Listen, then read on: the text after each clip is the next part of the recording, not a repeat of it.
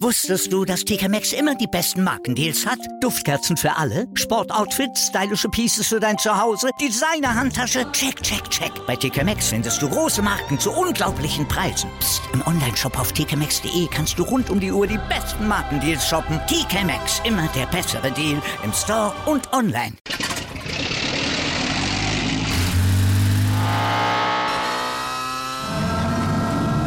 Von 0 auf 100. Aral feiert 100 Jahre mit über 100.000 Gewinnen. Zum Beispiel ein Jahr frei tanken. Jetzt ein Dankeschön, rubbellos zu jedem Einkauf. Alle Infos auf aral.de. Aral, alles super. Anwurf. Der Handball-Talk auf meinsportpodcast.de. Hallo und herzlich willkommen zur neuen Ausgabe von Anwurf, eurem Handball-Talk auf meinsportpodcast.de. Heute etwas später, und auch dadurch bedingt, dass es bei uns beruflich etwas äh, ja, knapper gewesen ist in den vergangenen Tagen. Jetzt haben wir aber ein bisschen die Zeit gefunden, hier am späten Dienstagabend, um uns mit den ja, Ergebnissen und den aktuellen Entwicklungen im Handballsport zu beschäftigen. Mein Name ist Sebastian Müller und das mache ich natürlich wie gewohnt hier allein so heute mit meinen geschätzten Experten wieder an der Seite, den lieben Tim Detmer. Hallo Tim. Hallo Sebastian.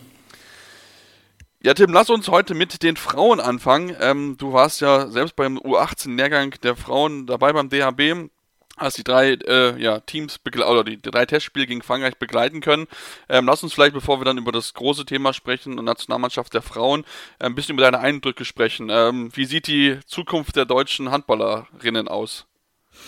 Ja, also ähm, muss man natürlich noch ein bisschen, bisschen abwarten. Ähm, man muss aber sagen, ähm, generell finde ich, ähm, hat man auch mit Gino Smits, ähm, dem Vater von Kai Smits und Inga Smits, äh, die man ja auch schon aus dem, aus dem deutschen Vereinshandball gut kennt, äh, finde ich einen sehr, sehr guten Trainer da ähm, bei der U17, U18 ähm, am, am Steuer, der da die Mannschaft wirklich sehr gut führen kann. Ähm, ist einfach ja, ein sehr, sehr ruhiger Typ, was das angeht und ähm, ja, hat eigentlich eine klare Idee auch vom Handball, von daher das ist auf jeden Fall ganz gut. Ähm, ja, genau, du hast es gesagt, drei Spiele gegen Frankreich. Ähm, das im Rahmen vom deutsch-französischen Jugendwerk passiert. Ähm, Gibt es jedes Jahr diese, diese Testspiele in einem der beiden Länder. Diesmal Regensburg und Ismaning. Äh, auch Regensburg, sehr schöne Stadt, muss ich sagen. Und ich finde, man hat sich über die drei Spiele gefunden, ein bisschen mehr, dadurch, dass auch ungefähr die Hälfte des Teams aus unterschiedlichsten Gründen äh, durchgewürfelt wurde und auch neu waren. Ich glaube, fünf haben ihr erstes Jugendländerspiel gemacht. Also da, da war es klar, dass die Französinnen da auch leicht favorisiert waren. Ähm, ähm, man hat es vor allem in, der zweiten Halbzeit vom ersten Spiel sehr, sehr gut gemacht, ist da nach einem Sechs-Tore-Rückstand nochmal rangekommen auf bis ein Tor und hat es am Ende mit vier verloren das zweite Spiel mit fünf verloren ähm, und das dritte Spiel dann mit fünf gewonnen. Und das haben sie wirklich sehr, sehr stark gespielt. Und von daher, also, ähm, ja, man hat natürlich dann aus dem Elite-Kader zwei Spielerinnen dabei mit Nike Kühne von der HSG Blomberg-Lippe und Mathilda Ehlert von der SGBB in Bietigheim, die man auf jeden Fall generell auf dem Schirm haben sollte, auch schon erste Bundesliga-Minuten sammeln konnten diese Saison. Also ich glaube, Nike Kühne hat in den drei Spielen 26 Tore geworfen. Also ähm, ja, ist auf jeden Fall gut vorangegangen. Ähm, das war schon, schon teilweise sehr beeindruckend zu sehen. Und ähm, ja, auch im Tor, Sarah Hübner, Marie Weiß haben da sehr, sehr gut gehalten über die drei Spiele. Ähm, also um mal so ein paar Namen zu nennen. Ansonsten kann man natürlich auf, auf der Seite vom DHB da auch nochmal die Spielberichte, äh, die ich so zusammengeschrieben habe, äh, nochmal durchlesen. War wirklich eine sehr intensive, aber auch eine sehr interessante Woche. Ja, das glaube ich dir definitiv. Ich meine, drei Testspiele, da ist natürlich auch noch einiges zu schreiben. Also äh, da ist mit Sicherheit noch einiges zu sehen. Und ich bin sehr gespannt, inwieweit es natürlich auch dann von einigen der Talente noch wirklich ja, nach oben schaffen, dann wirklich dann auch in der Bundesliga eine Rolle spielen und dann vielleicht auch dann den Sprung in die Nationalmannschaft schaffen. Denn die deutsche Nationalmannschaft hat da mit dem neuen Bundestrainer Markus Gaugisch ihre ersten zwei Spiele absolviert. Tim, erst noch das letzte EM-Qualifikationsspiel gegen Griechenland absolviert, dann noch das Testspiel gegen die Niederlande. Und ähm, ja, lass uns mal mit dem positiven Spiel anfangen, mit dem Spiel, mit dem Sieg über Griechenland. 40 zu 11 gewonnen, höchster Sieg der Geschichte, wenn ich das nicht richtig in Erinnerung habe. Ähm, also eigentlich war das ein Start nach Maß, so wie man sich erhofft hat, dass man da hier einen klaren Sieg einfährt. Absolut. Ähm, alles andere wäre aber auch schon äh, sehr, sehr bitter ja. gewesen. Ähm, dementsprechend, also wie gesagt, man hat das Hinspiel ja auch schon mit 36-10 gewonnen. Auch das war, glaube ich, schon die Einstellung des Rekords. Jetzt hat man den Rekord endgültig gebrochen. Ähm, ja, also das war wirklich ein Spiel, das äh, ja, war halt ein Spiel. Äh, also wirklich viel konnte man, finde ich, daraus nicht ziehen, ähm, außer dass man es halt wirklich gut durchgezogen hat. Ähm, ich fand, Isabel Roch im Tor war, war wieder sehr gut, hatte einige schöne Aktionen dabei. Ähm, aber wie gesagt, also ich glaube, da muss man nicht allzu viel rein interpretieren. Man hat die Aufgabe erfüllt, man hat sich qualifiziert, das war das Wichtigste. Und man hat es nicht knapp werden lassen, das war schon mal, schon mal, schon mal positiv. Ähm, aber wo man dann wirklich steht, hat man dann ein paar Tage später äh, gegen die Niederländerin gesehen. Natürlich muss man festhalten, dass äh, mit Emily Bölk jemand gefehlt hat, der natürlich sehr wichtig ist für die Mannschaft ähm, aufgrund eines grippalen Infekts. Äh, Alicia Stolle war nicht dabei. Gut, sie hat jetzt in den letzten Monaten auch nicht die große Rolle gespielt, muss man dazu sagen, aber trotzdem ist es ja immer noch eine an sich wirklich sehr talentierte, gute Spielerin, ähm, wenn sie es abrufen kann. Ähm, und dementsprechend sind da nochmal ein paar andere Spielerinnen in den Fokus gerückt. Ähm, Letizia Quist konnte ihr Debüt feiern. Ähm, ähm, Marina Michalczyk auch. Ähm, also die beiden von der HSG Blomberg-Lippe haben es ähm, auch alles in allem ganz gut gemacht, konnten sich reinfinden, haben teilweise auch ähm, im Innenblock gedeckt. Ähm, ich denke, das war auch ganz interessant zu sehen. Aber was ich gut fand, ist, dass Markus Gaugisch auch relativ klar schon angesprochen hat, was fehlt. Also Tempo, Druck, Passspiel. Da hat er deutlich mehr Power gesehen bei den Nieder Niederländerinnen und ähm, ja, da sind sie einfach weiter, so sagt er es. Und ich glaube, das hat man dann auch gesehen. Ähm, jetzt ja, muss man hoffen, dass sie das bis zum Turnier im November zumindest schon mal ein bisschen weiter voranbringen und sich ein bisschen finden, aber ähm, dass das ein bisschen Zeit brauchen wird, auch ne, die neue Philosophie des Trainers zu implementieren, ist, glaube ich, auch schon klar. Natürlich, das ist definitiv klar. Ähm, ich meine, das muss man, muss man einfach sagen, dass es einfach gewisse Zeit braucht. Trotzdem natürlich, wenn man auf das Spiel schaut, gegen die Niederlande, das Testspiel, was sie mit 18 zu 24 verloren haben, ähm, 5 zu 13 stand es zur Halbzeit, also nur 5 Tore erzielt. Das ist ja, muss man schon sagen, das ist eigentlich schon eine deklatante Offensivleistung gewesen. Also sowas kann man sich einfach, einfach nicht erlauben, dass man so, so schlecht spielt. Klar, natürlich, die Niederländer haben es auch gut gemacht, möchte ich ihnen auch auf gar keinen Fall absprechen, ja, aber wirklich die deutsche Mannschaft, du hast angesprochen, es ist einfach die Offensive, die dieses das große Team dieser Mannschaft auch schon seit Jahren ist und das, obwohl man jetzt auch vielleicht talentiertere Spielerin hat in der Vergangenheit, ähm, Natürlich klar, du hast gesagt, Bölk und auch Stoller haben nicht gefehlt, natürlich klar, aber trotzdem mit einer Alinias Grazels, einer Zinja Smits, da sind Leute mit dabei, die ja auch schon internationale Erfahrung einfach noch gesammelt haben. Ähm, und da erwarte ich mir dann, dann auch mehr als nur fünf Tore zur Halbzeit. Und ich glaube, da muss man auch nicht nur äh, taktisch andenken, sondern ich glaube, man muss auch viel mehr, glaube ich, auch mental mittlerweile einfach ansetzen, weil ich das, es kann ja nicht sein, dass sie das in, der, in, in den Vereinen hinbekommen, aber in der Nazio halt das so gar nicht funktioniert. Ja, das, das kann, kann durchaus sein. Ähm, würde ich auch von ausgehen, dass es generell passiert und vielleicht auch nochmal vor dem Turnier passieren wird, nochmal in einem größeren Maße, ähm, weil, ja, wie gesagt, wir haben es ähm, über die letzten Turniere äh, auch immer wieder gesagt, dass wir uns im Endeffekt auch wiederholen, weil es immer sehr ähnliche Probleme sind, die auftreten und die uns auffallen, vor allem was dann auch die Offensivleistung angeht. Ähm, ja, deswegen ähm, müssen wir mal schauen, wie sich das, wie gesagt, entwickelt unter, der, unter dem neuen Bundestrainer, unter Markus Gaugisch, ähm, dass er an sich, wie gesagt, wir, wir sind ja, oder wir waren ja beide auch sehr äh, positiv, was diese Personalie anging, ähm, als sie bekannt gegeben wurde. Von daher, ähm, ja, schauen wir mal, ob er das wirklich dann auch wirklich so liefern kann. Ähm, wie gesagt, es gibt einige sehr talentierte Spielerinnen dabei im Kader, ähm, die, die einfach diese Mannschaft voranbringen sollten, auch äh, in diesen Situationen, wenn es dann auch mal ein bisschen schwierig wird. Wie gesagt, diese diese fünf Tore, davon waren vier nach 16 Minuten schon gefallen. Also man hat äh, irgendwie, oder nach 13 Minuten irgendwie so um den Dreh. Also man hat wirklich über eine lange Zeit im ersten Durchgang dann kein Tor mehr erzielen können, bis, bis kurz vor Schluss, äh, bis es in die Pause ging. Also ja, das ist dann trotz der Ausfälle einfach zu schwach. Das muss man dann auch ganz klar so ansprechen. Ähm, und ja, gut, kann man im Endeffekt daraus lernen. Es, ist, es war halt nur ein Testspiel im Endeffekt. Ähm, dann besser passiert es in so einem Spiel als äh, ja, bei, einer, bei einer Endrunde, was ja auch durchaus schon mal vorgekommen ist. Ähm, dementsprechend abwarten.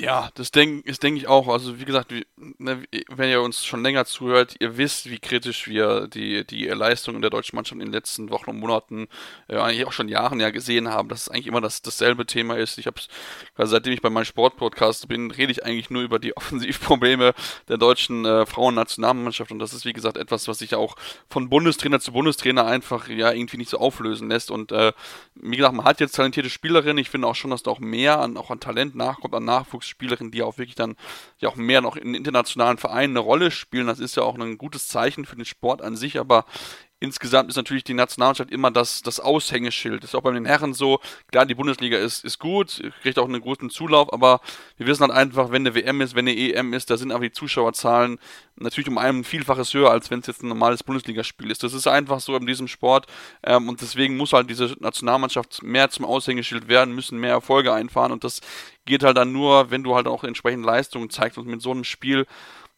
gewinnst du halt keine Leute, dann denken sich die Leute eher, ja gut, ist dasselbe alte Thema und deswegen bin ich sehr gespannt, wie da Markus Gaugisch mit umgehen wird, welche Spielerin er mit auch dann noch einbauen wird, ob da vielleicht auch der eine oder andere zurückkommen wird.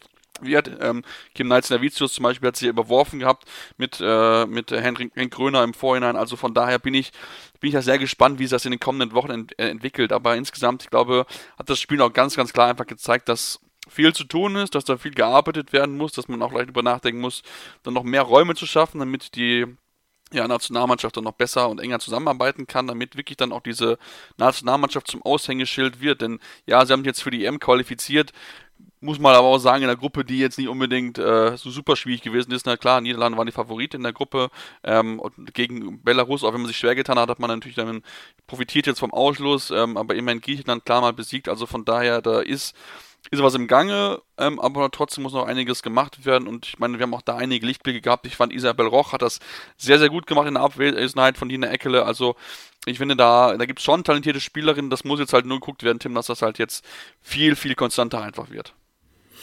Ja, absolut. Das, das fasst es äh, ganz gut zusammen. Es geht halt einfach darum, das dann konstant mal auf die Platte zu bringen. Das ist das Thema. Und ähm, ja, Dementsprechend, man hat jetzt äh, natürlich dadurch, dass man Gruppenzweiter geworden ist, äh, in der Quali mit Lostopf 3 jetzt nicht die optimale Situation, aber jetzt auch kein, man wird, glaube ich, keine absolute Horrorgruppe bekommen, ähm, dadurch, dass man den Niederländerinnen aus Top 2 aus dem Weg geht und auch den Schwedinnen. Also ähm, ja, das, das ist, glaube ich, schon mal, schon mal ganz, ganz äh, angenehm.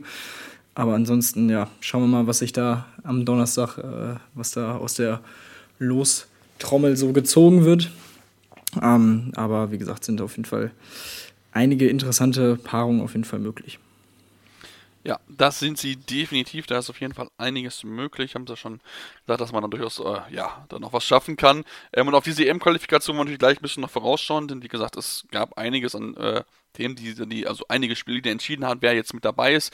Mit Sicherheit auch über die Verteilung der Lostöpfe, aber dazu gleich mehr hier bei Anruf am Handball-Talk auf meinsportpodcast.de. Wusstest du, dass TK Maxx immer die besten Markendeals hat? Duftkerzen für alle, Sportoutfits, stylische Pieces für dein Zuhause, Designer-Handtasche, check, check, check. Bei TK Maxx findest du große Marken zu unglaublichen Preisen. Psst. im Onlineshop auf tkmaxx.de kannst du rund um die Uhr die besten Markendeals shoppen. TK Maxx, immer der bessere Deal im Store und online. Wieder live von ihrem Toyota-Partner mit diesem Leasing-Auftakt. Der neue Toyota Jahreshybrid. Ab 179 Euro im Monat ohne Anzahlung. Seine Sicherheitsassistenten laufen mit und ja, ab ins Netz mit voller Konnektivität. Auch am Start die Toyota Team Deutschland Sondermodelle. Ohne Anzahlung geht's in die nächste Runde. Jetzt los sprinten zu Ihrem Toyota-Partner. Ja, und jetzt wollen wir uns mit dem weiteren äh, sportlichen Teil beschäftigen, der EM-Qualifikation, denn natürlich die deutsche Mannschaft und die niederländische, die ja auch in der Gruppe gewesen sind, haben den Einzug oder die Qualifikation für das EM-Turnier im, ähm, dem Winter geschafft, sondern natürlich auch andere Teams. Und da wollen wir natürlich ein genaues Auge drauf werfen, denn aus äh, deutschsprachiger Sicht waren ja auch die Österreicherinnen durchaus noch in der Rolle, wo sie hätten es schaffen können, in die, sich für die EM zu qualifizieren am Ende, Tim, verlieren sie klar und deutlich in Rumänien, nachdem sie ja im Hinspiel 33 und 33 gespielt haben. Gab es jetzt eine 38 zu 29 äh, Niederlage, beziehungsweise den Sieg für Rumänien. Ähm, also von daher, ähm, ja, haben alles gegeben, die Österreicherin. Am Ende war halt einfach natürlich die Gruppe mit Dänemark und Rumänien zu schwierig. Genau, ja, waren durchaus. Ähm ja, sie, sie waren nicht der Favorit, das, das kann man auf jeden Fall so festhalten. Und wenn dann Rumänien noch äh, Christina Neago wieder aus dem Hut zaubert, die dann auch ähm, gut äh, ins äh, Treffen kommt, ja, da, da, ja, da konnten die Österreicherinnen dann nicht viel entgegensetzen. Ist natürlich echt äh, sehr, sehr schade, vor allem wenn man sich jetzt so die letzten Monate anschaut, ja auch mit dem äh, mit der WM, die ja nicht annähernd so gelaufen ist, wie man sich das vorgestellt hatte, aufgrund von Corona-Fällen und so weiter, äh, ist es ja schon eine sehr, sehr bittere Phase. Aber ähm, an sich, wie gesagt, ist es eine durchaus talentierte Truppe, die, ähm, die sie da beisammen haben. Ähm, das zeigt, glaube ich, auch das Hinspielergebnis, du hast es angesprochen, gegen Rumänien.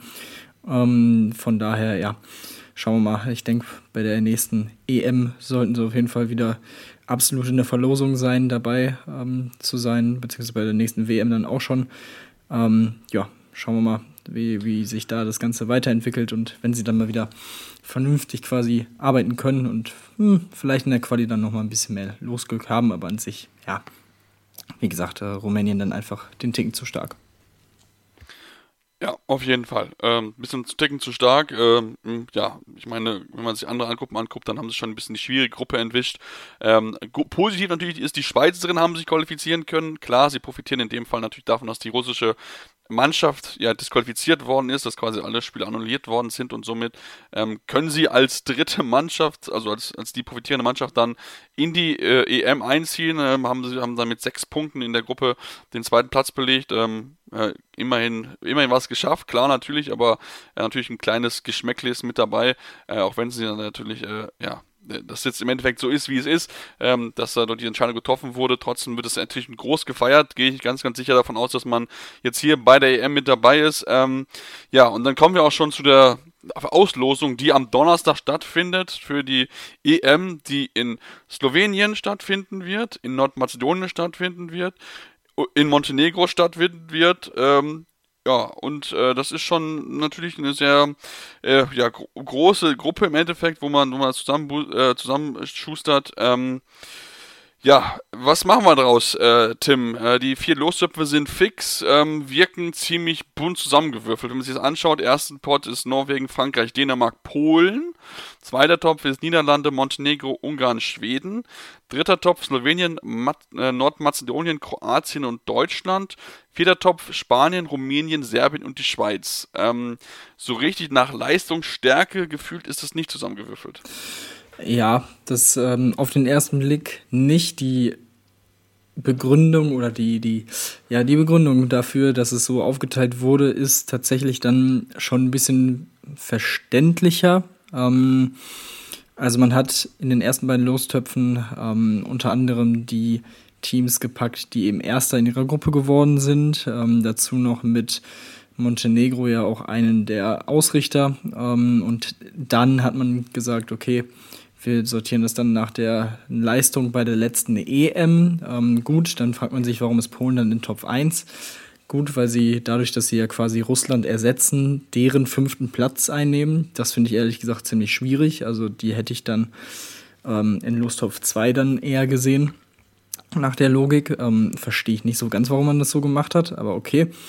Ähm, gut, dann hat man eben in Lostopf 3 eben die beiden anderen äh, Gastgeberländer mit Slowenien und Nordmazedonien und dann eben, was dann auf den ersten Blick natürlich komisch aussieht, den EM-Dritten der letzten EM Kroatien und den EM-Siebten ähm, Deutschland in Lostopf 3 an Stelle 3 und 4. Und auch, dass die Spanierinnen in Lostopf 4 sind, das wirkt auf den ersten Blick halt schon irgendwie falsch. Aber ich muss so, ich habe jetzt so ein bisschen drüber nachgedacht. An sich finde ich die Idee, die Qualifikationsplatzierung dann auch so ein bisschen aufzuwerten, gar nicht mal so schlecht, weil ähm, das ist ja quasi die aktuellste Leistung, die von den Teams äh, besteht. Klar kann man sagen, äh, gut, vielleicht hatten die eine einfachere Gruppe und sonst was. Aber dasselbe kann man bei einem Endturnier im Endeffekt ja auch äh, zur Bewertung heranführen ähm, oder zur Debatte. Dementsprechend ähm, finde ich es ganz interessant. Ähm, für die deutsche Mannschaft steht auch schon fest, dass man nicht, aus, äh, nicht auf Schweden oder die Niederlande treffen wird ähm, in der oder Auslostopf 2. Das ist, ähm, wie gesagt, äh, ganz, ganz oder ganz angenehm, wie ich finde, äh, wenn man sich die, die den Vergleich mit den Niederlanden so anguckt jetzt äh, vor ein paar Tagen. Und ähm, ja, dementsprechend ist so ein bisschen so ein kleiner Weg auf jeden Fall schon, schon vorgezeichnet. Ähm, eventuell geht es eben auch gegen einen Gastgeber mit Montenegro. Und ähm, ja, aber alles in allem, es wirkt auf den ersten Blick sehr zufällig ausgewählt, das stimmt. Ja, da, da hast du definitiv recht, aber ich meine, die deutsche Mannschaft hat natürlich dann, kann echt Losglück haben, wenn du überlegst, okay, du kriegst vielleicht Polen aus dem ersten Topf, da hast du vielleicht Montenegro oder Ungarn, Ungarn vielleicht eher als einfacheren Gegner und dann kriegst du vielleicht noch die Schweiz dazu, dann hast du wirklich eine, eine machbare Gruppe und da kannst du wirklich dann auch relativ weit dann kommen. Also von daher, ähm, es ist eine Chance für die deutsche Mannschaft, da aus einer Horrorgruppe natürlich zu entgehen. Klar, es kann auch alles schieflaufen und du kommst richtig einen reingewirkt mit, mit Spanien, mit, mit Norwegen und dann Ungarn. Ähm, dann kann es auch schnell vorbei sein, aber ähm, gut, es ist halt, die EM ist halt immer natürlich hochkarätiger besetzt. Da hast du schon auch in der Gruppenphase Teams, die da auch wirklich schon auf einem hohen Level spielen, wo du dann wirklich dein bestes äh, Handball auch zeigen musst. Also von daher bin ich da sehr gespannt, wie dann die Auslosung sein wird. Wie gesagt, Donnerstag findet sie statt. Dann wissen wir dann auch äh, entsprechend ein bisschen mehr. Dann lass uns jetzt Themen natürlich auch ein bisschen Richtung Bundesliga zu sprechen bekommen, denn natürlich auch da wird jetzt demnächst, geht es jetzt ja wieder los dieses Wochenende, beziehungsweise diese Woche am Mittwoch gibt es ja schon die ersten Spiele dort. Lass uns in dem Zusammenhang aber erstmal über die SV Union Halle Neustadt sprechen. Ähm, der Verein hat einen aktuellen Corona-Ausbruch, hat beantragt, ähm, das zu verlegen, das Spiel, weil man einfach sieben Spielerinnen hat, die äh, ja nicht steil nehmen können, also mit sehr dezimiert antreten müssen. Die Liga hat abgelehnt, ähnlich wie es auch bei den Männern der Fall gewesen ist, wo man ja auch so eine Ablehnung hatte, da kommen wir später noch zu. Ähm, ja, was, was soll man daraus machen? Also es, wirkt irgendwie sehr, ja, mit Zwang durchgeführt so ein bisschen. Ja, ich finde es ähm, ehrlich gesagt ziemlich peinlich, was da abgeht. Also vor allem, wenn man sich die ganze Geschichte von, zum einen von diesem direkten Duell gegen Buchholz Rosengarten anguckt und zum zweiten die Geschichte von Union Halle Neustadt. Ähm, denn, das muss man auch wissen, dieses Spiel hätte schon stattfinden sollen, nur dann war Buchholz Rosengarten nicht in der Lage zu spielen. Deren Antrag wurde stattgegeben und generell hat Union Halle Neustadt in dieser Saison jetzt, jetzt zu diesem späten Zeitpunkt das erste Mal einen Verlegungswunsch hinterlegt, ähm, wie sie auch anführen in der gesamten Pandemie, also seit mittlerweile dann auch zwei Jahren. Zwei Jahre, ähm, ja. Und dass das so abgeschmettert wird, finde ich sehr schwierig, weil zu den sieben Spielerinnen, die in Quarantäne sind, kommen noch zwei Langzeitverletzte dazu. Das heißt, ähm, wahrscheinlich ist es da, das war ja auch im Fußball immer mal wieder so die, die Debatte, ja, aber dann, dann kann man ja sagen, gut, die sind ja, die sind ja nur in Anführungsstrichen verletzt, es, die sind ja theoretisch auch einsatzfähig. Ähm, ich weiß gar nicht, ob das jetzt so auch angeführt wird ähm, in dem Fall, aber ähm, ja, eher schwierig. Ähm, ja, wie gesagt, Ros Rosengarten. In der Situation rein auf dem Papier ist es ja auch absolut verständlich, dass sie sagen, wir gehen da auf keinen zu, wir, wir, wir, wir stimmen einfach dem zu, was quasi der, der Spielleiter der HBF sagt und entscheidet, dem stimmen wir zu und halten uns sonst raus wie gesagt, in dieser Situation im Abstiegskampf wahrscheinlich auch eine, wir haben darüber gesprochen in den letzten Wochen, es kommen langsam die letzten Möglichkeiten für sie, wirklich nochmal irgendwie zumindest auf dem Relegationsplatz dann zu landen. Das ist dann ein wichtiges Spiel, vor allem gegen einen dezimierten Gegner. Da wird man sich was ausrechnen. Ob das jetzt moralisch irgendwie vertretbar ist oder sonst was, will ich gar nicht zur Debatte stellen, aber rein logisch gesehen ist es schon verständlich, da zu sagen, du, wir halten uns da raus. Ähm, aber also, ich finde es schon sehr, sehr, sehr schwierig. Ähm, wie gesagt, das Spiel an sich ist schon ein Nachholspiel, weil im März bei den Luchsen ein ähm, Corona-Ausbruch war. Dort gab es keine Probleme, dort gab es direkt eine Verlegung. Da hat Union Halle Neustadt ohne Probleme irgendwie ähm, ko kooperiert. Und das jetzt so, ja, dass sie das jetzt so trifft, ist äh, echt schwierig.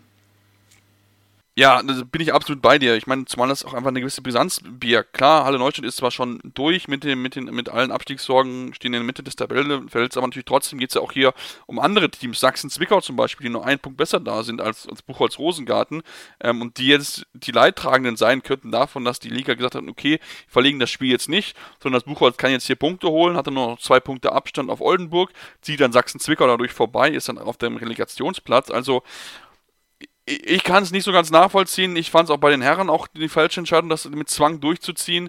Ähm, klar, die Spielpläne sind eng und so weiter, aber lasst uns doch wirklich auch das stringent so durchziehen, wie es die ganze Saison immer gemacht wird. Ich verstehe jetzt nicht, warum man jetzt hier irgendwie der Meinung ist, ähm, ja, neue Maßstäbe an den Tag zu legen. Also, ähm, ja, sehr, sehr, sehr, sehr kurios, alles sehr, sehr dubios. Ich meine, Halle Neustadt wozu gerade alles. Ähm, holen jetzt Elisa Mötscher, äh, Möchter zurück aus dem Ruhestand, holen drei Nachwuchsspielerinnen ähm, aus dem Drittligateam hoch, ähm, damit sie irgendwie noch einen Kader ein bisschen füllen können. Ähm, das macht es natürlich schwierig, klar, sie, sie geben wie gesagt alles, ähm, um da auch natürlich ein möglichst konkurrenzfähiger Gegner zu sein und möglichst dann auch keine zu starke Auswirkungen auf, die, auf den Abstiegskampf zu haben. Aber natürlich ist es ja aufgrund der Gegebenheiten, finde ich persönlich eigentlich nicht durchzuführen. Aber wie gesagt, die Liga hat sich dazu entschieden, schweigt auch, muss man, äh, muss man auch zugeben. Also das finde ich auch in der Form nicht gut, weil ich finde, man kann immer sowas, und man sollte auch immer sowas offen kommunizieren, warum man sich so entschieden hat. Ähm, finde ich persönlich auch nicht die, die richtigste Entscheidung, da das zu verschweigen, auch auf der Homepage einfach nicht auftauchen zu lassen, auf der offiziellen. Also schon, ja, ein bisschen kurios, wie die Liga dort insgesamt agiert. Ja, vor allem, vor allem ähm, gibt es auch, oder hat Union Halle Neustadt auch zwei Termine, mögliche Nachholtermine am 11. und 18. Mai angeboten, die beide noch, noch wirklich gefühlt weit vor dem offiziellen Saisonende liegen. Ähm, ich, also das ist, erschließt sich mir einfach wirklich nicht. Also auch da diese äh, Geschichte mit Spielplan einhalten und bis zu einem gewissen Stichtag fertig sein. Es wäre trotz Verschiebung möglich gewesen, muss man ja jetzt schon quasi fast schon sagen, weil das Spiel wird stattfinden. Ähm, es ist also, ja, ich kann es nicht ganz, ja. ganz nachvollziehen. Nee, definitiv nicht, definitiv nicht. Ja, gut, wir können es nicht ändern. Es ist so entschieden worden von den Verantwortlichen. Bin sehr gespannt, wie darauf reagiert wird. Ich kann mir vielleicht noch im Fall der Fälle durchaus vorstellen, dass da vielleicht jemand sagt, okay, ich klage dagegen. Also ne, kann ja auch passieren. Wenn er sagt, äh, zu wachsen Zwickau, dass am Ende geht es um zwei Punkte, die genau in diesem Spiel entschieden sind. Da bin ich sehr gespannt, was da noch möglicherweise dann zurückkommen könnte. Also da könnte es vielleicht auch noch wirklich noch einen Rattenschwanz nachziehen, wenn man sich hier eine ja, Bedulde gebracht hat, die man so, so entsprechend nicht, nicht nachvollziehen kann. Ja, dann lass uns noch zum Abschluss des Frauenteils ein bisschen über Personalien sprechen, denn natürlich auch klar, ähm, die Personalplanung bei einigen Teams ist so nicht abgeschlossen, ne, auch unter anderem beim anderen Top-Team wie Dortmund zum Beispiel oder auch Bietigheim, die bisher noch keine äh, neuen Spielerinnen bisher groß verpflichtet haben. Lass uns dann aber erstmal über bei Leverkusen verpflicht, äh, sprechen, Tim. Die haben jetzt mit Miranda Nasta eine, Torhüter, Nasta, eine Torhüterin äh, verpflichtet, die aus Schweden kommt, hat dort gespielt beim äh, BK Heid, ähm, kommt dann mit dazu. Und natürlich auch ganz wichtig, dass ähm, ja, Mariana Ferreira Lopez verlängert hat bis 2024. Also von daher, ähm, ja, sehr gute Entscheidung hier von den Werkselfen. Ja, vor allem bei, bei Lopez ist es natürlich eine, eine schöne Geschichte, da sie sich ähm, ja noch äh, nach einem Kreuzbandriss in der Endphase der Rehabilitation befindet und wieder langsam ähm, ja wieder zurückkommt ähm, und dementsprechend da so ein bisschen Kontinuität und Sicherheit zu haben, wird ihr glaube ich auch ganz gut tun. Mal schauen, wie sie sich dann ähm, ja wieder einfinden kann in dem Team, ähm, die 27-Jährige und ja, das ist auf jeden Fall auch ein, ein schönes Zeichen, wie ich finde. Und ähm, ja, ansonsten ähm, hat man natürlich noch mit Lieke van der Linden, die aus Bietigheim kommt, auch noch, noch eine zweite Torhüterin dazu geholt. Ähm, neben Nasser, also ähm, ja, komplett neu stellt man sich auf. Dazu noch ähm, Nela Zucic, äh, die bereits da ist. Ähm, also auch da ein interessantes Trio, das man auf jeden Fall im Auge behalten sollte. Auf jeden Fall. Also wir werden es natürlich definitiv im Auge behalten, werden vielleicht auch noch mal ein kleines Ranking mal durchführen Torhüter, wir ja beide auch Torhüter sind, die besten Torhüter-Duos in der Bundesliga der Männer und der Frauen. Mal gucken, die, äh, die äh, Saisonpause dann im Sommer muss ja auch irgendwie mit guten und sinnvollen Podcast-Content gefüllt werden. Ähm, dann lass uns dann noch natürlich über auch Sachsen-Zwickau zu sprechen kommen, die ja auch ähm, in der ganzen Phase auch fleißig natürlich schon planen müssen, müssen natürlich gucken, dass sie ihren Kader zusammenstellen und haben jetzt, wie ich finde, es ist sehr, sehr spannend äh, ja, gemacht. Sie haben natürlich erstmal ihre beste Welt Welttorschützin äh, verlängert mit Diana, Möck, äh, Diana Döck Magnus Dottir. Hat man den Vertrag verlängert, der Saison, zum Saisonende ausgelaufen ist. Und zudem hat man noch zwei Schwedinnen verpflichtet. Nora, Jakobs, Nora Jakobsen van Stamm und Hallen, Hall, Hannelle Nilsson. Heute mit Namen ist gerade schwierig. Ähm, ja, spannende Namen auf jeden Fall. Man sieht auch hier, dass der schwedische Handball ähm, ein bisschen mehr auch wächst und immer mehr Schwedinnen in die Bundesliga kommen, beziehungsweise dann eventuell auch in die zweite. Ja, und bei Hannele Nilsson ähm, kann man festhalten, beziehungsweise hat äh, Norman Rentsch, Geschäftsführer und Trainer vom BSV, ähm, gesagt, dass sie ja eine typische Spielmacherin sei, ähm, hohe Auffassungsgabe, die auch beim Probetraining schon ähm, aufgefallen ist, so dieses Spielverständnis, ihre, ihre Fähigkeiten. Also es klingt nach einem sehr kompletten Paket für die Spielmacherin-Position. Das ähm, ist natürlich ähm, ganz, ganz stark. Und ansonsten äh, Jakobson von Van Stam ist ähm, als sehr athletisch, ähm, eine kreative Außenspielerin und ähm, soll natürlich vor allem über Tempo Gegenstoßtore dann ähm, sich auszeichnen können und dafür ordentlich Tempo sorgen. Und ähm, ja, dementsprechend für beide eine sehr interessante Situation, ähm, jetzt ins Ausland zu gehen. Ähm, freuen sich sehr auf Zwickau und auf das Land und auf, äh, wie gesagt, auf die, den Handball, den Frauenhandball in Deutschland. Bin ich, bin ich sehr gespannt, wie sie, wie sie dann auch, ja, wie das auch bei ihnen dann funktioniert, wie sie noch dort ja auch dann aufgenommen werden, wie das auch entsprechend äh, ja dann die Umstellung für sie ist von Deutschland nach Schweden. Aber wir sehen es auch in der Bundesliga der Männer, dass die Umstellung der, also die Schweden sich meistens relativ leicht tun, wobei natürlich dann, wenn du im Norden bist, im Vergleich jetzt, wenn du dann eher in, in Sachsen nicht aufhältst, natürlich dann nochmal eine gewisse größere Distanz dann zur Heimat ist. Ähm, ja, dann natürlich noch kurz erwähnen sollten, sollte auf jeden Fall, dass Halle Neustadt sich auch eine Spielerin verpflichtet hat. Franziska Fischer kommt ähm, ja vom SV Mainz 05 in die erste Bundesliga, wird dort die Rechtsaußenposition belegen Norwegen und äh, ja, hat schon in Buxtehude gespielt in der Jugend, mit Sicherheit auch da eine spannende junge Spielerin mit 22 auch noch relativ jung, also von daher ähm, mit Sicherheit auch mal sehr spannend zu beobachten, wie weit sie dann natürlich auch da eine gewisse Rolle in diesem Verein spielen kann. Dann lass uns dann noch kurz zum Ende dann noch auf jeden Fall erwähnt haben, dass äh, es eine Karriereende gibt. Und zwar hat Mieke Dövel vom BH, ähm, ja, von, von Buxtehude Tim ihre Karriere beendet. Ja, und äh, eine sehr, sehr bittere, sehr traurige Geschichte eigentlich mit 24, auch ähm, viel zu früh. Ähm, musste sie ihre Laufbahn jetzt frühzeitig beenden, ähm, hatte bereits 2021 im Februar ähm, ja im Abschlusstraining einen kleinen, ja, was, also eine, eine Situation, wo sie mit dem rechten Fuß umgeknickt ist. Ähm, es schien halb so schlimm. Eigentlich wollte sie auch im darauffolgenden Spiel dann noch antreten oder spielen. Das hat dann ähm, ja, nicht mehr funktioniert. Bis heute hat sie Schwierigkeiten mit der Beweglichkeit in dem rechten Sprunggelenk und ähm, ja, dementsprechend trotz wirklich alle möglichen Maßnahmen, die Untersuchungen und Operationen mit Fußspezialisten und so weiter, ähm, ja, hat man alles versucht, hat leider nicht funktioniert und ähm, dementsprechend ja, muss jetzt der bis 2023 laufende Vertrag frühzeitig aufgelöst werden. Ähm, ja, sehr, sehr, sehr, sehr schade, dass die Karriere dann so früh so mit so einer Geschichte endet. Ja, auf jeden Fall. Sehr, sehr, sehr, sehr bitter. Ähm, das ja, kann, kann einem nur leid tun, dass so, so früh diese Karriere beendet wird. Ich wünsche natürlich alles Gute, auch natürlich ab, abseits vom Handball und dass sie dann möglichst dann schnell wieder ja, ihren Sport wirklich dann, also ihren Fuß wieder so belasten kann, jetzt natürlich auch in der, ja, im alltäglichen Leben damit möglichst äh, ja, keine Beeinträchtigung mehr hat. Das war es dann jetzt soweit zum Frauenteil. Ähm, ein bisschen länger jetzt mal, ähm, wollen wir uns dann auch mal ein bisschen beschäftigen mit dem Sport und machen jetzt eine kurze Pause und kommen dann gleich zu den Männern. Denn da gibt es natürlich noch mehr Themen. Äh, das Final Four wollen wir schon mal drauf zurückschauen.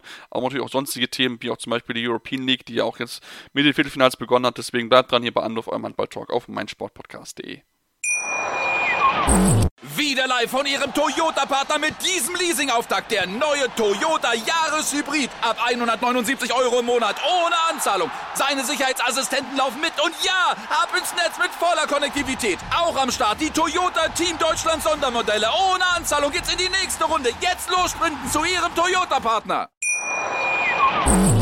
Ja, und jetzt nach dem Frauenteil kommen wir jetzt zu den Herren und wollen uns natürlich auch dort mit den aktuellsten Ergebnissen und Ereignissen beschäftigen. Und da fällt natürlich dann natürlich der Blick drauf zurück auf das Pokalwochenende zum letzten Mal in Hamburg, bevor es ja jetzt in einem kommenden Jahr dann in der Lanxess Arena in Köln stattfindet. Ich hoffe, sie heißt, glaube ich, noch Lanxess Arena. Gerne könnt mich korrigieren, wenn das nicht der Fall ist. Ähm, ja, natürlich, Tim, äh, ein bisschen Abschiedsstimmung war schon mit dabei, müssen aber auch sagen, wir hatten eigentlich drei tolle Spiele mit dabei, die durchaus auch Spannung geboten haben. Gerade noch das erste Spiel, wo Lemgo fast wieder den THW Kiel dupiert hätte. Aufgrund einer besseren Chancenverwertung haben sie es aber, oder auch einer schlechten Chancenverwertung haben sie es halt nicht geschafft. Ähm, am Ende hieß das Finale dann wie erwartet Kiel gegen Magdeburg und ja, die Kieler haben dank mal wieder einer starken Halbzeit, ähnlich wie auch im ersten Spiel, dieses äh, Spiel für sich entscheiden können und haben ja, feiern dürfen danach. Ja, und äh, es war schon wirklich eine sehr beeindruckende Defensivleistung in der zweiten Halbzeit. Also sich da nur noch acht Gegentore zu fangen, ähm, selber 16 zu werfen, also das war schon eine, eine ordentliche Ansage. Ähm, was Winzek und Pekeler im Innenblock abgerissen haben, war wirklich sehr, sehr stark. Ansonsten natürlich Niklas Sandin hat sich schon im, im, im Halbfinale gegen Lemgo ähm, durchaus gerettet in einigen Situationen und ähm, Paraden rausgeholt, die gefühlt nur er oder nur ganz wenige sonst äh, rausholen. In solchen Momenten dann vor allem wirklich wieder in der entscheidenden Phase. In der Crunch-Time war er wieder voll da. Das ist dann wirklich schon also das ist dann halt so das, das Rezept, mit dem man durchaus so ein Turnier dann gewinnen kann an, an so einem Wochenende. Ähm, ist ja auch wieder bester, bester Spieler geworden vom Wochenende, Niklas Landin, also auch da vollkommen, vollkommen verdient. Ähm, und Sander Sargosen, also das muss man auch sagen, in beiden Spielen hat er wirklich das abgeliefert, was man sich, glaube ich, auch von ihm gewünscht hatte, als man ihn geholt hat, ähm, in solchen wichtigen Spielen Verantwortung zu übernehmen, was ja hier und da in den letzten oder seitdem er in Kiel ist, nicht immer so der Fall war. Wo er in ähm, Spielen, wo es eng wurde, wo er vielleicht auch mal ein bisschen angefixt wurde vom Gegner, sich da darauf hat ein, äh, eingehen lassen. Und ähm, ja, das hat er nicht gemacht in diesem Fall. Da hat er wirklich sportlich sehr, sehr stark gespielt, das Spiel an sich gerissen, hatte unter anderem auch so einen Pass auf Außen auf Darmke, der mit dem Kopf ist, der wirklich, also im komplett in, in Schräglage kriegt er den noch auf Außen und äh, also das war wirklich auch sehr beeindruckend und ja, dementsprechend wirklich verdient, dass der THW sich hier den, den nächsten Titel sichert. Ähm, dementsprechend auch verständlich, dass, äh, dass Philipp Biecher nach dem Spiel da auch sehr glücklich und sehr stolz auf die Mannschaft war. Kann er absolut sein und ja, war auf jeden Fall, finde ich, auch ein schöner Rahmen, das Ding nochmal auszuverkaufen in der Barclays Arena zum letzten Mal in Hamburg, bevor es dann, bevor es dann nach Köln geht. Ja, genau. Ich meine, du hast schon vieles angesprochen. Natürlich, ich meine, Landin, er hat mal wieder bewiesen und auch alle daran erinnert, wer der beste Torhüter der Welt ist. Das ist definitiv er. Also das waren wirklich zwei beeindruckende Leistungen. Also wie hoch er das Bein bekommt. Ich glaube, bei den Amateursportlern wäre da wahrscheinlich jedes einzelne Band gerissen, was irgendwie im Bein gewesen wäre.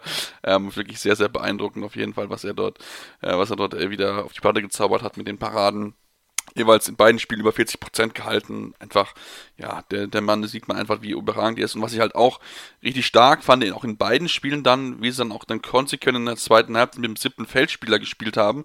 Und dann aber auch, Tim, muss man auch halt sagen, dass sie sich dann halt auch keine Fehler erlaubt haben. Also wir kennen es ja dann auch durchaus, wo du dann, ja, wenn du mit einem Mann mehr bist, dann Dinge forcierst, Fehler machst und dann einfach Bälle ins äh, leere Tor kassierst, aber ich glaube, wenn ich kann es mir auch korrigieren, aber ich meine, ich habe nicht ein einziges Tor gesehen, wo sie einen Ball ins leere Tor kassiert haben. Und das ist da schon wirklich auch ein Zeichen dafür, dass sie dann auch sehr konzentriert gespielt haben und auch, auch genau wussten, was sie zu tun haben. Klar, natürlich haben Top-Leute mit dabei, aber wir haben es auch bei anderen Teams gesehen, die dann auch gerne mal dann ja, Fehler machen und dann kriegen sie halt den Ball ins leere Tor.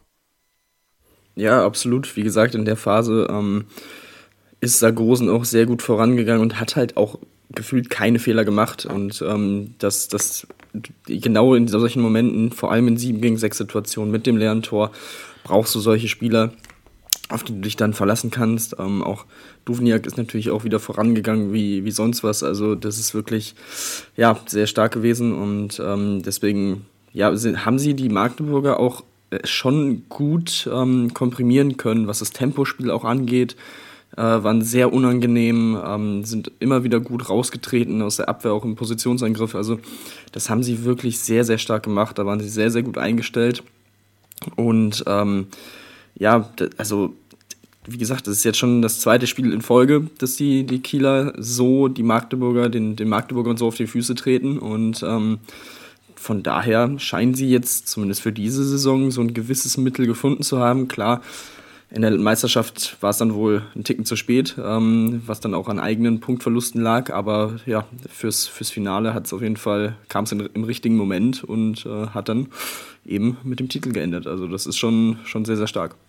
Ja, definitiv, definitiv. Also das war, war schon echt stark, was sie gespielt haben. Und ich meine, das zeigt halt einfach, dass sie also ja auch Qualität besitzt und man, auch wenn man die Interviews danach gehört hat, da haben die alle gesagt, ja, Leute, ähm, wir, ihr habt schon alle gesagt, dass die, die Magdeburg die Titel geholt wird, aber wir sind auch noch da, wir sind auch ein guter Verein und ich meine, sie haben es ja auch geschafft, sich in der Champions League als einer von zwei Teams ja in den Gruppen, also die, das Viertelfinale zu umgehen, also von daher, das spricht ja auch dafür, dass das Team halt Qualität besitzt, aber halt natürlich in der Bundesliga das eine oder andere Mal ein bisschen unnötig Punkte hat liegen lassen. Deswegen sind sie aber trotzdem kein schlechtes Team und das haben sie mal wieder eindrucksvoll unter Beweis gestellt. Und man hatte so ein bisschen an den Eindruck, als man dann gestern Abend, also wir nehmen ja heute Montag, äh, Mittwochmorgen sitzen wir gerade und äh, oder ja, schauen uns das nochmal an, was dann äh, passiert ist in der European League, Tim. Denn auch da, Magdeburg musste dann also quasi zwei Tage später ran, ähm, von, von Hamburg nach Nantes ähm, zum, HB, zum HBC, der echt gut gespielt hat.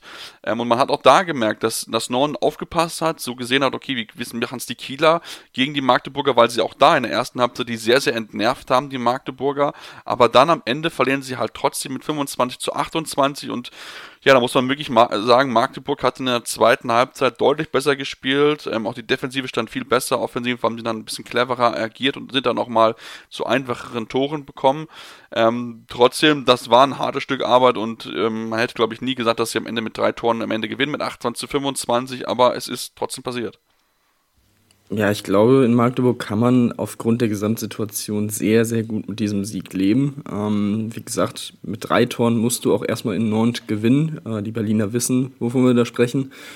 Und ähm, ja, man muss auch dazu sagen, ich finde, wenn man sich das ganze Spiel anguckt, war es auch ein verdienter Sieg alles in allem. Und auch zur Pause hätte Magdeburg schon führen müssen, wenn sie ihre Chancen besser genutzt hätten, weil die waren durchaus da, die waren gut, durchaus gut. Dann ist man einige Male auch an Emil Nielsen gescheitert, der wieder ein sehr, sehr gutes Spiel gemacht hat. Am Ende auch mit äh, 33% Quote und 13 Paraden. Wirklich ähm, sehr, sehr stark gewesen. Aber also zur Pause, ich, ich, ich glaube irgendwie Nantes hatte eine 67% Wurfquote und Magdeburg 50%. Und ja. trotzdem lag man zu dem Zeitpunkt nur mit zwei Toren hinten, was ja schon zeigt, was die Chancen, was die reinen Chancen angeht, war Magdeburg da wirklich auch komplett drin im Spiel und eigentlich die bessere Mannschaft oder die Mannschaft, die zumindest mehr, mehr, äh, mehr, mehr Angriffe hatte und mehr Wurfversuche. Ähm, das ist dann besser geworden. Ähm, am Ende liegt die Quote bei, bei beiden Teams bei 57 Prozent. Ähm, das Einzige, was wirklich frappierend war, war, dass die, war die 7-Meter-Schwäche der Magdeburger. Also 6 von 11 am Ende, das ist schon eine unterirdische Quote, vor allem wenn du dir bedenkst, wer da immer an den Strich geht, also Magnusson, Smits.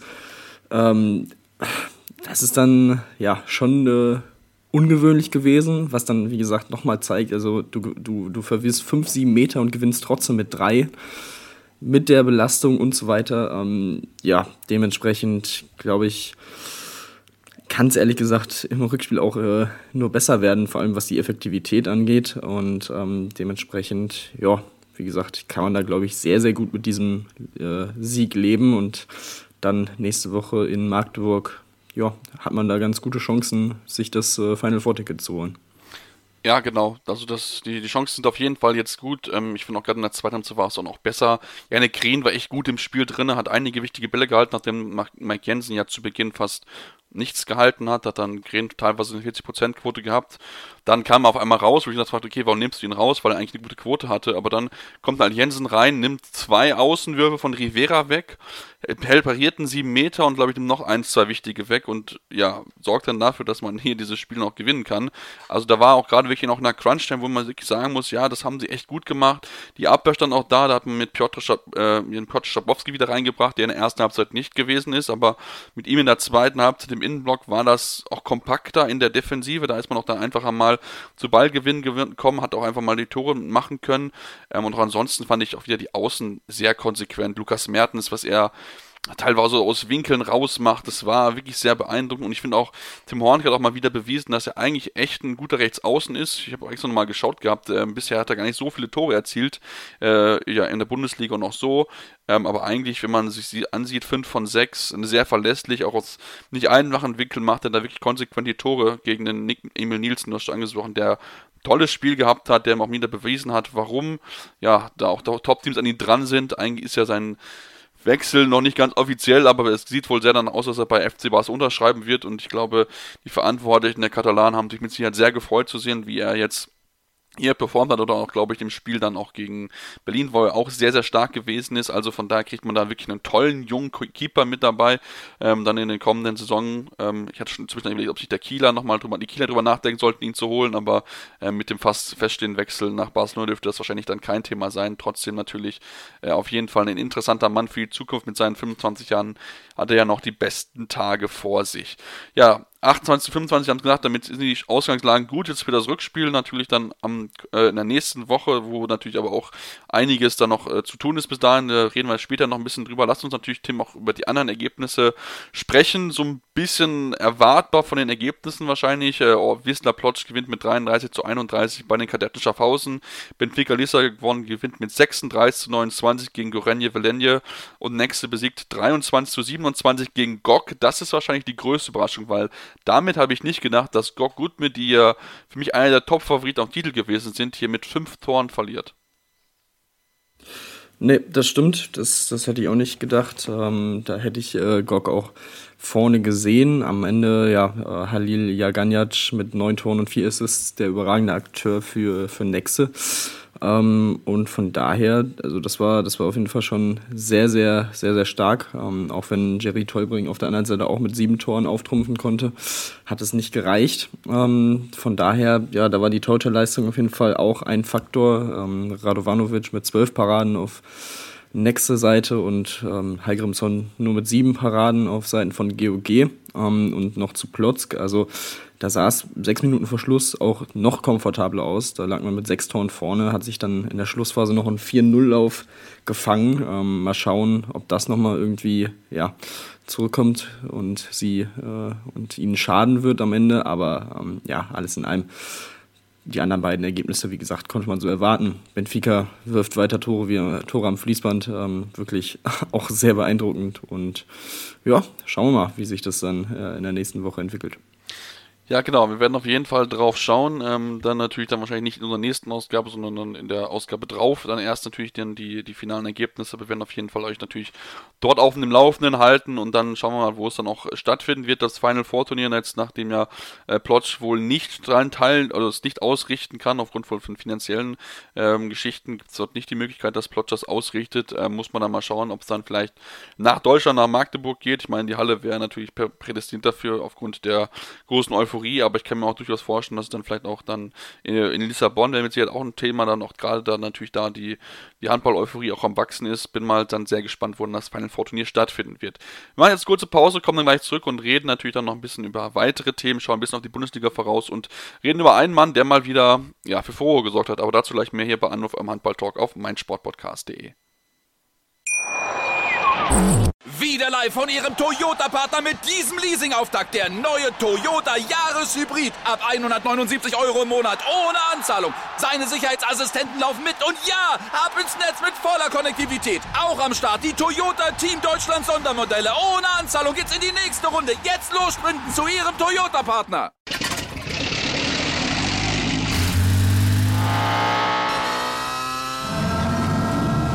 Von 0 auf 100. Aral feiert 100 Jahre mit über 100.000 Gewinnen. Zum Beispiel ein Jahr frei tanken. Jetzt ein Dankeschön, rubbellos zu jedem Einkauf. Alle Infos auf aral.de. Aral, alles super. Ja, und jetzt wollen wir uns noch den Blick werfen auf die Bundesliga, die ja jetzt wieder ja, so richtig losgeht. Man hatte ja jetzt in der vergangenen Woche nur, nur vier Spiele gehabt. Ein Spiel unter anderem Sonntag 19.30 Uhr. Natürlich eine sehr ungewohnte Zeit, aufgrund natürlich auch bedingt davon, dass der äh, Pokal ja stattgefunden hat. Und da war ja das Spiel 13.20 Uhr, was ich schon auch sehr kurios gefunden habe, warum man das so früh angesetzt hat. Ähm, lag wahrscheinlich im Endeffekt daran, dass man ja ein bisschen auf Druck der äh, öffentlich-rechtlichen das so früh herangesetzt hat. Ansonsten, äh, ich meine, so eine Zeit 13.20 Uhr ist jetzt nicht unbedingt etwas, wo man sonderlich viele Leute an einem Sonntag hervorholt. Ich meine, das Wetter war jetzt nicht das Beste, aber trotzdem ist es schon sehr kurios gewesen. Ja, das stimmt. Äh, hat, hat mich auch ein wenig gewundert. Ich hätte auch eher mit irgendwie wieder, so wie das zweite Halbfinale, so in die Richtung 16 Uhr ja, im Kopf gehabt. Ähm, aber ja, gut ich, ich weiß auch nicht ganz, was dahinter steckt. Also diese 13 und diese 20er Zeiten, also so, so krumme Zahlen ähm, kommen ja häufiger vor, wenn, wenn die öffentlich-rechtlichen dann noch übertragen. Das sieht man ja auch. Die Bundesligaspiele kommen dann ja auch meistens irgendwie um 18.10 Uhr oder so. Also ja, das riecht auf jeden Fall sehr danach. Ähm, ja, gut. Muss man, muss man dann so hinnehmen, wie es kommt. Ja, die brauchen wahrscheinlich, die, die brauchen, glaube ich, diesen 10 Minuten Vorlauf, ähm, wenn sie dann so um 18 Uhr oder so einschalten oder in dem Fall, glaube ich, 13 und 10, weil irgendwie vorher, glaube ich, Nachrichten gewesen sind. Ähm, also von daher, ähm, ja, krumme Zeiten, aber gut, so ist man also halt gewohnt, es kam ihm im Öffentlich-Rechtlichen, also von daher relativ gut. Ähm, aber natürlich, Sonntagabend, will mal ein bisschen auf eingehen, frisch auf Göppingen gespielt gegen Hannover Burgdorf. Ähm, ja, war ein, war ein harter Kampf für die Göppinger. Am Ende gewinnen sie aber mit 31 zu 25 ähm, und holen sich hier einen wichtigen Sieg im Kampf um Platz 5, der auch durchaus eine, eine gewisse Brisanz in dem Sinne besitzt, dass man damit vielleicht auch noch in die ins äh, ja in den Europe, äh, in die European League einziehen kann. Also von daher sind sie jetzt aktuell Weiterhin das Team mit den wenigsten Minuspunkten in dem Kampf, 31 zu 21 Punkte aktuell bei Gleichstand, jetzt bei Spielgleichstand zwischen äh, ja, Göppingen und Melsungen, die ja noch als Achter noch durchaus Chancen haben, zwei Punkte nur dahinter liegen. Also von daher, ähm, ja, Aufgabe erfüllt, so kann man es, glaube ich, gut beschreiben. Ja, das, das kommt, kommt ganz gut hin. Ähm, alles in allem war es auch ein sehr verdienter Sieg. Dass zur Pause 15 zu 13 steht, war auch so ein bisschen ja, da, dadurch geschuldet, dass man nach der frühen Sechs-Tore-Führung nach 15 Minuten auch so ein bisschen die Konzentration verloren hat äh, auf Göppinger Seite. Dadurch kam Hannover nochmal so ein bisschen ran, aber ich glaube auch, äh, die Hannoveraner waren wirklich nicht da bei dem Spiel. Ich glaube, äh, Christian Prokop hat irgendwie nach 20 Minuten auch schon seine zweite Auszeit genommen, genau nach 18 Minuten. Äh, ich glaube, das zeigt auch ganz gut, ähm, ja, dass er nicht wirklich zufrieden war und ja, nach der Pause fing sich Göpping dann nochmal und konnte dann äh, peu à peu wieder wegziehen. Von daher absolut verdienter Sieg, sehr wichtiger Sieg im Kampf um Platz 5. Und ja, das bleibt weiterhin ein sehr, sehr schöner Vierkampf um Platz 5. Und ja, das ist äh, wirklich sehr interessant für, für Göppingen. Geht jetzt gegen Minden. Das ist das nächste Spiel, was man auf jeden Fall, wie gesagt, gewinnen muss. Und ähm, dann kann man auf jeden Fall auch darauf hoffen, dass zum Beispiel der Melsung dann im direkten Kampf ähm, im, im Fernduell quasi am Sonntag in Kiel Punkte lässt. Also könnte eine sehr erfolgreiche Woche werden für Göppingen. Ja, könnte auf jeden Fall äh, der Fall sein, ähm, zumal die Meldungen auch zwei Spiele diese Woche hier haben. Erst mit das Auswärtsspiel in Erlangen und dann halt noch am 1. Mai dann in Kiel. Das ist natürlich dann nochmal eine, eine doppelte Belastung, die sie dann haben, die so die Göppinger nicht haben. Also von daher kann man da vielleicht auch ein bisschen profitieren, dass dann wirklich, dass man da noch ein Team ein bisschen abschütteln kann, in Anführungsstrichen. Also ähm, ja, sehr, sehr spannend zu beobachten. Auch Wetzlar auch wieder mit zwei Spielen in, in Hannover erst und dann, ähm, dann in Kiel. Also auch da gibt es die Möglichkeit, einen weiteren Konkurrenten zu verlieren. Dann ist dann nur noch Leipzig und Göpping. Äh, die Leipziger müssen gegen die Rhein-Neckar-Löwen ran ähm, am, am, Donnerstag und dann am Sonntag müssen sie gegen TVB Stuttgart spielen. Ähm, also von daher schon, Göpping ist mit einem Spiel diese Woche natürlich relativ gut bedient.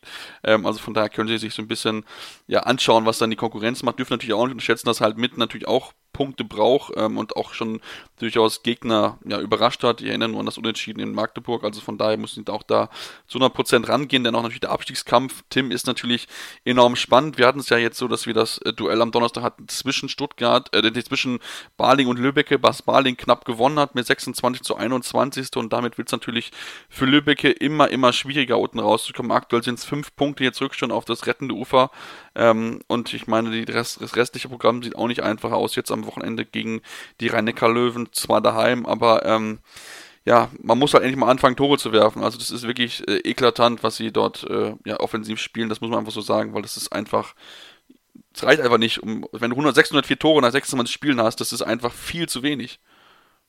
Ja, das ist, ähm, war ja von vornherein in dieser Saison so das, das große Problem in Lübeck, dass man auch viel über die, ähm, über die Abwehr kommen musste, das teilweise auch gut gemacht hat, aber irgendwann ähm, ja, scheinen die Gegner da auch die richtigen Mittel gegen gefunden zu haben. Ähm, vor allem hat man jetzt, wie gesagt, gegen Baling verloren, man hat gegen Minden verloren, also die wirklich direkten Duelle ähm, kann man im Moment nicht gewinnen. Man hat auch nur noch ein Spiel gegen einen Konkurrenten aus der unteren Tabellenhälfte. Wenn man jetzt Hannover vielleicht nochmal so ein bisschen da rausnimmt, ähm, spielt man noch in Stuttgart, aber auch erst am 32. Spieltag. Also bis dahin kann es halt gefühlt auch schon äh, zu spät sein.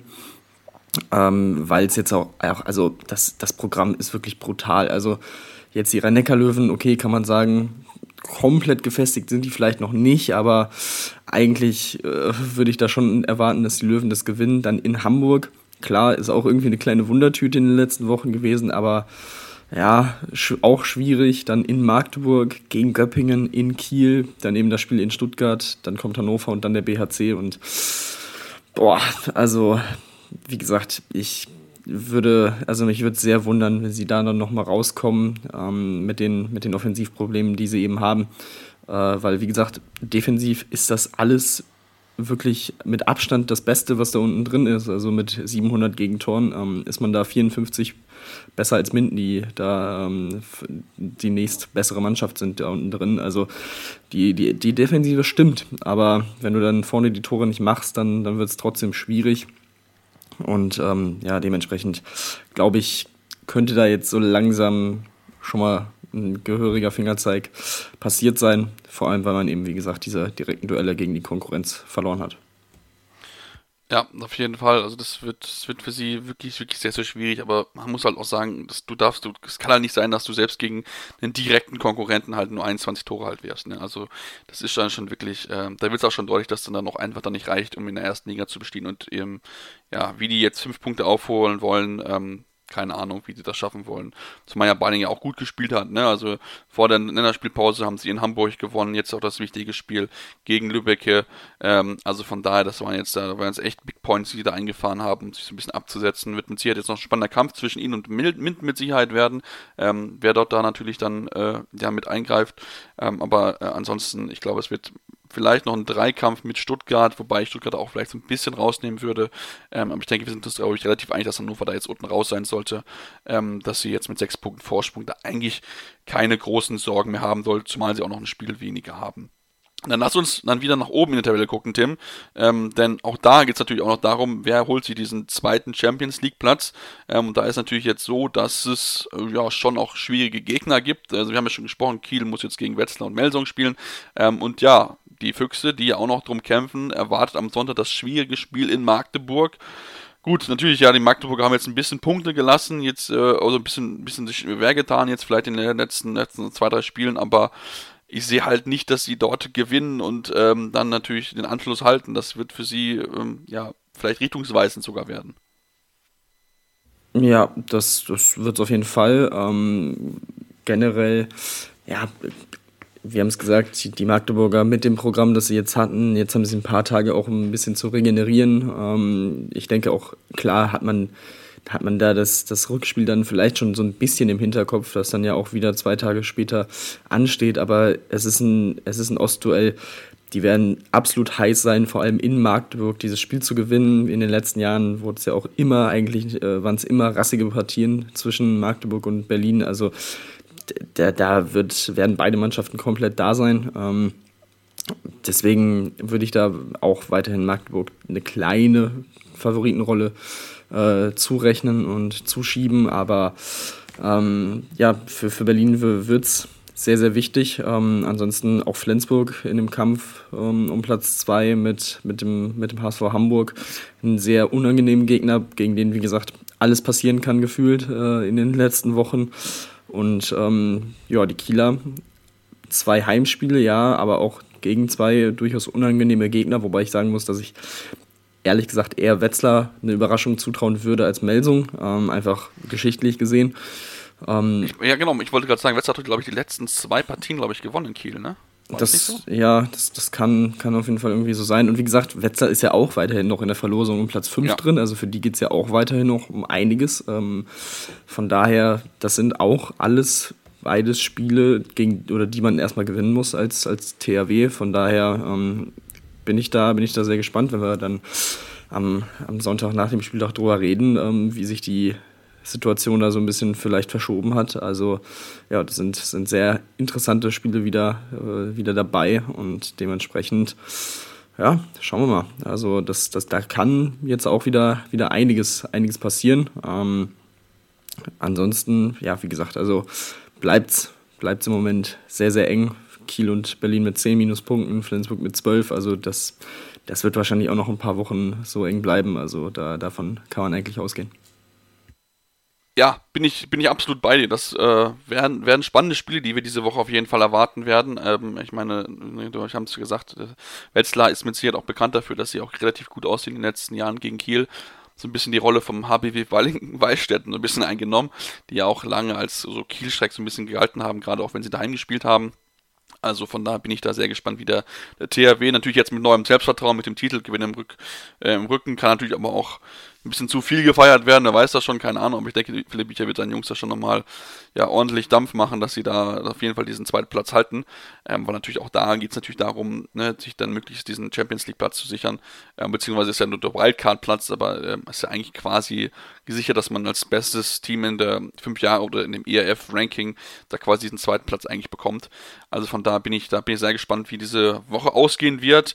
Lass uns zum Abschlussthemen über, wo wir auch gerade schon ein bisschen über Markt Berlin gesprochen haben, über Bob Hunning äh, sprechen. Wir kennen ihn ja als jemand, der ja sehr, sehr meinungsstark ist und der selten ein Blatt vor den Mund nimmt, so kann man es glaube ich schon, äh, schon sagen. Und der ja, ähm, ganz, ganz klare Worte gefunden hat bei seiner Kicker-Kolumne, vielen Teams fehlende Qualität und fehlenden Mut äh, vorgeworfen hat, unter anderem äh, auch seine Füchse selbst angegriffen hat, ähm, auch äh, der THW und die SG Flensburg-Handewitt, also auch wirklich schon noch Top-Teams.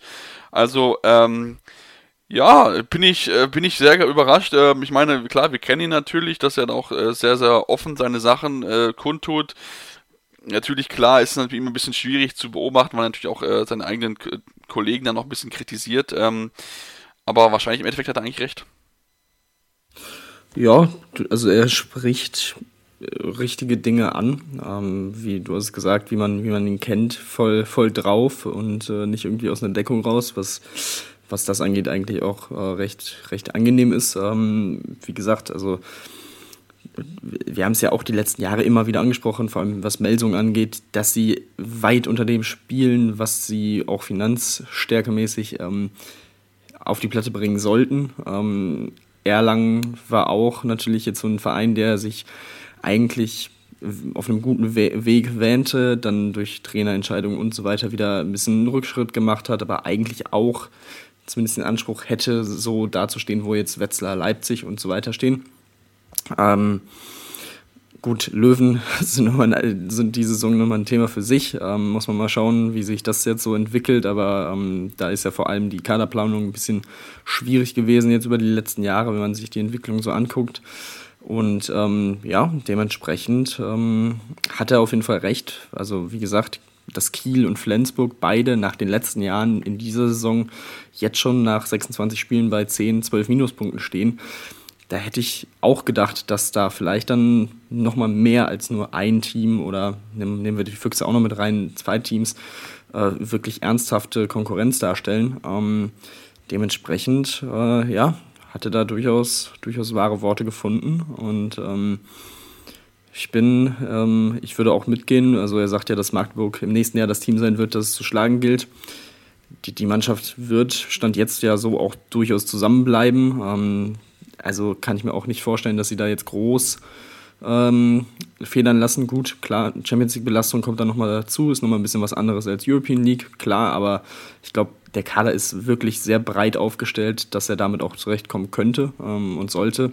Von daher, ähm, ja, auch vor der nächsten Saison sind dann wieder die, die üblichen Verdächtigen, wo man sich denkt, ja, die sollten jetzt eigentlich wieder ein bisschen höher rang, äh, höher äh, sich platzieren und besser performen, aber ähm, ja, schauen wir mal, ähm, ob sich das dann bewahrheitet oder so ausgeht wie in den letzten Jahren, dass es dann eher nicht so passiert, weil eben der äh, bereits in den ersten Spielen der Saison so ein bisschen federn lassen müssen und ähm, ja, schauen wir mal. Ja, also ich stimme auch in vielen einfach mit dabei. Also das ist einfach so, dass da einfach gewisse Teams einfach in den vergangenen Jahren schlecht geplant haben, beziehungsweise weil dann auch sich da fragen müssen, ob die ja, das Klima und die, so wie man damit umgeht, dass man auch das ja so richtig umsetzt, ob man da alles richtig macht, einfach weil ich meine, Magdeburg, haben es angesprochen, ähm, theoretisch haben sie finanzielle Möglichkeiten, die nutzen sie aber einfach nicht um, um entsprechend ja auch Erfolge einzuziehen. Also wir reden immer, dass sie die Champions League wollen, aber bisher haben sie es noch nicht kaum mal geschafft, überhaupt in die European League zu kommen. Also von daher ist es schon noch ein Zeichen dafür, dass dort einiges ja halt schief läuft und natürlich auch die Löwen, die viele Fehlplanungen jetzt gehabt haben, viele schlechte Entscheidungen getroffen haben in den vergangenen Jahren. Da bin ich sehr gespannt, wie das jetzt mit dem neuen Trainer Sebastian Hinze wird. Wir mit Sicherheit dann auch genau drauf schauen, wie sich das dann dort entwickelt. Ähm, und ähm, ja, wollen wir mit diesem Teil für heute schließen. Wir hoffen natürlich euch, dass es euch gefallen hat. Wenn es euch gefallen hat, dürft ihr gerne eine Rezension erlassen bei iTunes oder auch bei Spotify. Gerne 5 Sterne, aber gerne konstruktive Kritik. Was können wir besser machen? Woran können wir arbeiten? Uns auch gerne Ideen mit, worüber wir gerne mal sprechen sollen. Ähm, ansonsten dürft ihr uns auch weiterhin folgen auf unseren Social Media Kanälen, Facebook, Instagram, Twitter mit dem Handel Anwurf findet ihr uns dort. Ja, und dann hören wir uns dann nächste Woche wieder hier ähm, und sprechen natürlich dann wieder über die aktuellste Entwicklung der Männer und der Frauen. Einige Topspiele stehen an, auch bei den Frauen mit Bietigheim gegen Dortmund, das vielleicht vorentscheidende Spiel um die Meisterschaft, ähm, wo vielleicht die Meisterschaft schon entschieden sein könnte. Mal gucken. Ähm, wir werden auf jeden Fall drüber sprechen, dann nächste Woche wieder hier bei Anwurf, eurem Handball-Talk auf meinsportpodcast.de. Wieder live von Ihrem Toyota-Partner mit diesem Leasing-Auftakt. Der neue Toyota Jahreshybrid. Ab 179 Euro im Monat. Ohne Anzahlung. Seine Sicherheitsassistenten laufen mit. Und ja, ab ins Netz mit voller Konnektivität. Auch am Start die Toyota Team Deutschland Sondermodelle. Ohne Anzahlung geht's in die nächste Runde. Jetzt los zu Ihrem Toyota-Partner.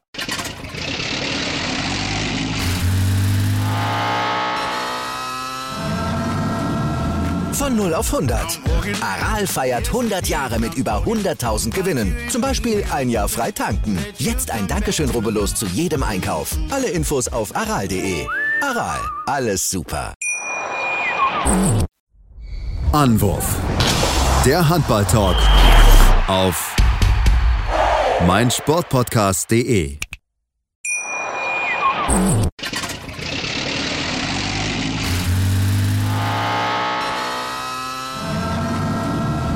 Von 0 auf 100. Aral feiert 100 Jahre mit über 100.000 Gewinnen. Zum Beispiel ein Jahr frei tanken. Jetzt ein Dankeschön, rubbellos zu jedem Einkauf. Alle Infos auf aral.de. Aral, alles super. Ich habe mich natürlich schockverliebt, weil die war wirklich ganz, ganz klein. So begann die Mensch-Hund-Beziehung zwischen Christina und Tierschutzhund Frieda. Und wie es danach, nach dem ersten Moment der Verliebtheit, so weiterging und welche Klippen es danach zu umschiffen galt, das hört ihr in der neuen Ausgabe von Iswas Dog dem Podcast für harmonische Mensch-Hund-Beziehungen. Ist was, Dog? Mit Malte Asmus. Überall, wo es Podcasts gibt.